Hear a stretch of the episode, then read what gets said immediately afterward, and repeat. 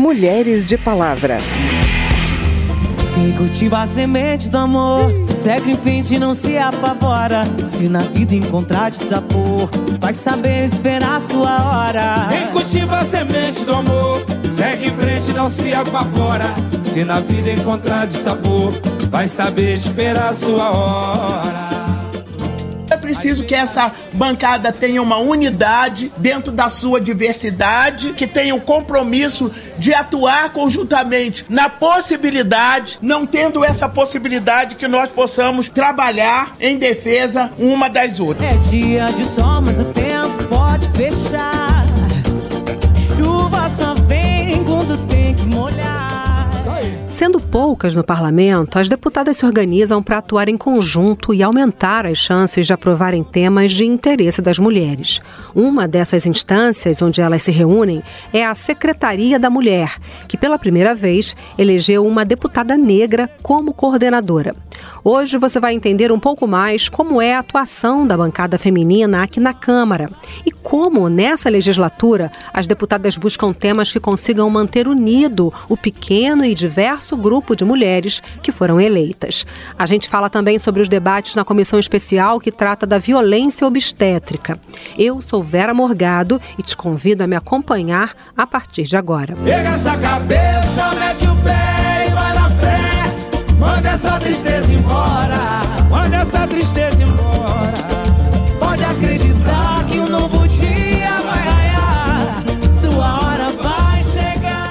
quadro de coordenadoras da Secretaria da Mulher foi renovado.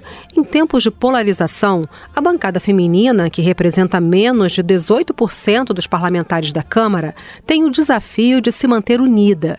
Durante a cerimônia de posse nos cargos de direção da Secretaria, as deputadas afirmaram que o aumento do número de pautas sobre os direitos das mulheres é prioridade.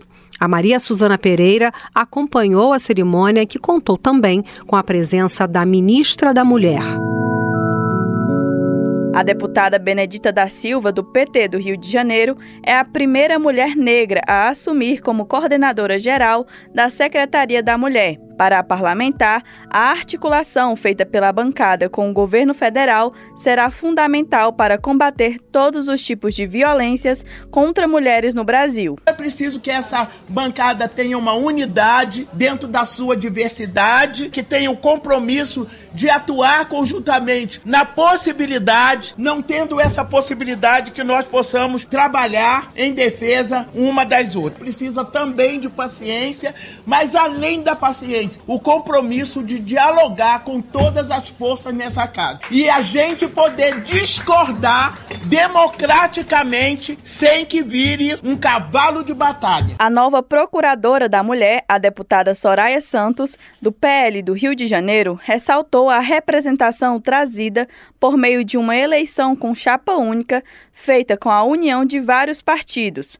A ministra da Mulher, Cida Gonçalves, esteve presente na reunião e acredita que o trabalho feito pela bancada feminina é estratégico. Eu estou à disposição dessa bancada para que nós possamos fazer os debates necessários, para que possamos fazer, construir todos os processos coletivamente entre o executivo, entre o legislativo e construir e consolidar nesse país uma democracia com a participação das mulheres.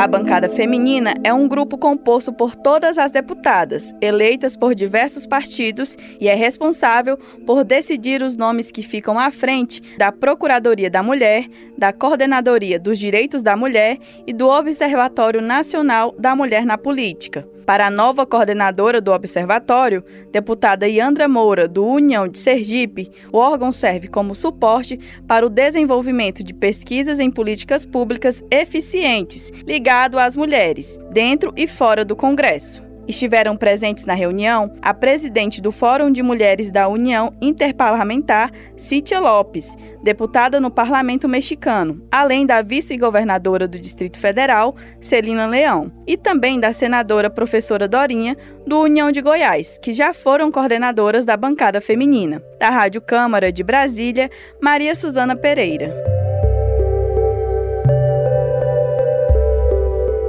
Falta de autonomia financeira pode manter a mulher presa num ciclo de violência doméstica. Por isso, a nova procuradora da mulher, a deputada Soraya Santos, afirma que uma das prioridades da bancada é o incentivo ao empreendedorismo feminino, uma alternativa de sustento econômico.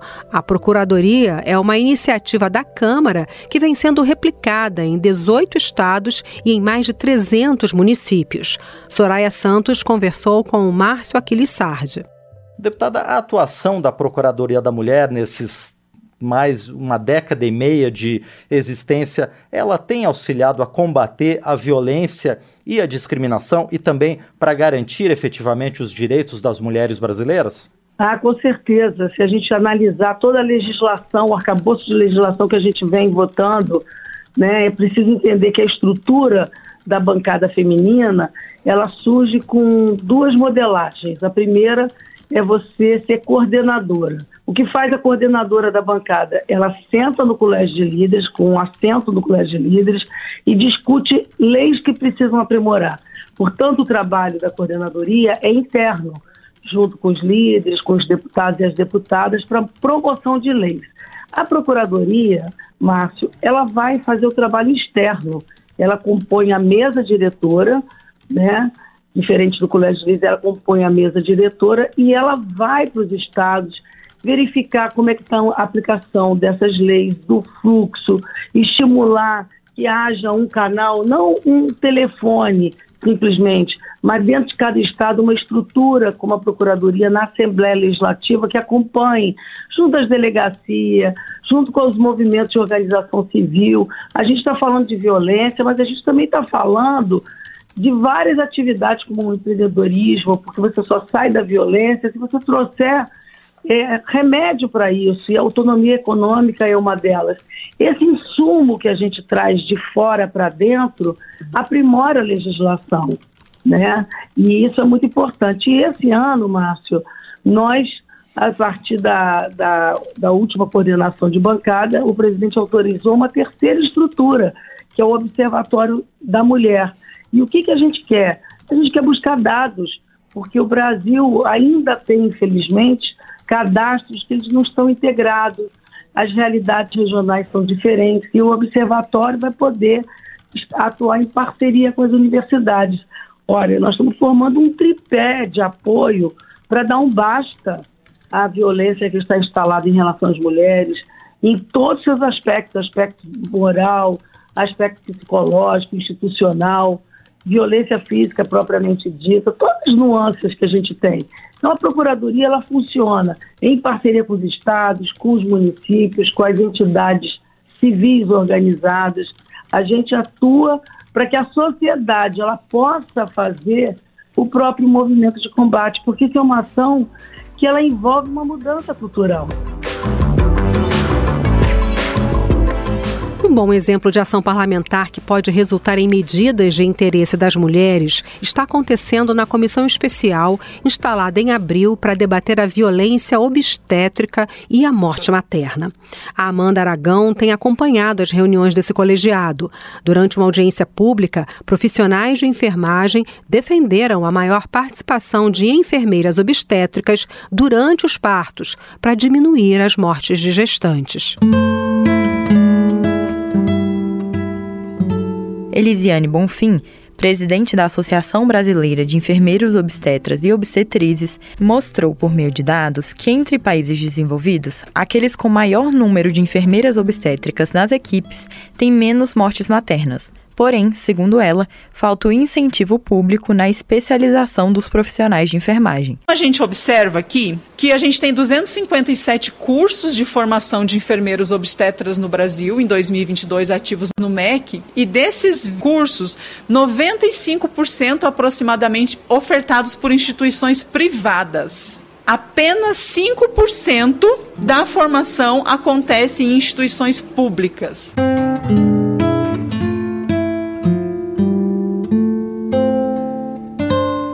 Daniele Daiane da Silva, do Conselho Federal de Enfermagem, diz que quase todas as causas de morte materna são evitáveis e apontou o aborto como a principal causa. Por isso, a enfermeira defendeu o acesso gratuito a métodos contraceptivos, como o DIL, que já está disponível pelo SUS. A hemorragia pós-parto é a principal causa de morte materna. Segundo dados divulgados pela ONU, no mundo, a cada dois minutos, uma mulher morre durante a gravidez ou parto. A Amanda Aragão explica agora o que dizem as instituições que representam as doulas e os médicos sobre as medidas necessárias para evitar tantas vítimas. Para Morgana Eneile, presidente da Federação de Doulas do Brasil, a morte materna e a violência obstétrica são problemas amplos e suas causas não se restringem apenas a uma categoria profissional. Para ela, sendo o parto realizado em casa ou em um hospital, o importante é que a mulher seja tratada com respeito e cuidado. Morgana Eneile acredita que para melhorar o atendimento a gestantes, equipes multidisciplinares são essenciais e, por isso, defendeu a aprovação do projeto de lei que regulamenta a profissão das doulas, responsáveis por dar apoio físico, emocional e informacional a mulheres durante a gravidez e o pós-parto. A representante do Conselho Federal de Medicina, Marcela Montadon, diz que o Conselho repudia o desrespeito às mulheres, mas pediu que o termo violência obstétrica não seja utilizado, porque traz uma conotação negativa aos obstetras. Segundo ela, se a profissão for estigmatizada, cada vez menos médicos vão querer se especializar em obstetrícia. A deputada Ana Pimentel, do PT de Minas Gerais, agradeceu a presença do Conselho Federal de Medicina na reunião e pediu mais participação e posicionamento da entidade quanto ao tema. E existem vários outros tipos de práticas que são caracterizadas como violência obstétrica e, infelizmente, elas ainda estão presentes hoje no cotidiano das maternidades. E elas estão presentes, inclusive, dentro de maternidades que são hospitais universitários, que são práticas de ensino. São lugares onde as pessoas deveriam estar formadas para o bom cuidado e elas estão aprendendo práticas de violência e tortura sobre o corpo das mulheres. Olímpio de Moraes Filho, da Federação Brasileira das Associações de Ginecologia e Obstetrícia, acredita que leis que restringam a atuação de médicos e enfermeiros com o objetivo de diminuir as mortes maternas podem piorar a situação e, por isso, pediu que a comissão também escute juristas sobre o assunto. Pela Organização Mundial de Saúde e pela Federação Internacional de Ginecologia, essas entidades elas não colocam como solução efetividade para resolver o problema a criação de leis para criminalizar a gente não acredita que a criminalização, não só dos médicos, como de enfermeira, vai melhorar. A relatora da comissão, deputada Anne Ortiz, do Cidadania Gaúcho, vê necessidade da comissão visitar instituições de saúde em todas as regiões do Brasil para entender as realidades e demandas específicas de cada local. Da Rádio Câmara de Brasília, Amanda Aragão. E esse foi o Mulheres de Palavra. Nesse programa a gente ouviu Klaus e Vanessa e Xande de Pilares cantando Tá Escrito, do Carlos Rodrigues, Gilson Bernini e do Xande de Pilares. A produção foi de Cristiane Baker e Lucélia Cristina. Trabalhos técnicos Newton Gomes. Reportagem Amanda Aragão, Maria Suzana Pereira e Márcio Aquiles Sardi. Na edição desse programa, eu, Vera Morgado, agradeço a sua audiência. Se você quer sugerir um tema pra gente, o e-mail é radio@câmara.leg.br e o WhatsApp é 61 999 78 9080. Mulheres de Palavra é produzido pela Rádio Câmara e transmitido pelas rádios parceiras em todo o Brasil, como a Rádio Tamandaré, de Almirante Tamandaré, no Paraná. Para conferir outras edições do programa, vai lá no site radio.câmara.leg.br ou no seu agregador de podcast preferido. Tchau, até a próxima. Mulheres de Palavra.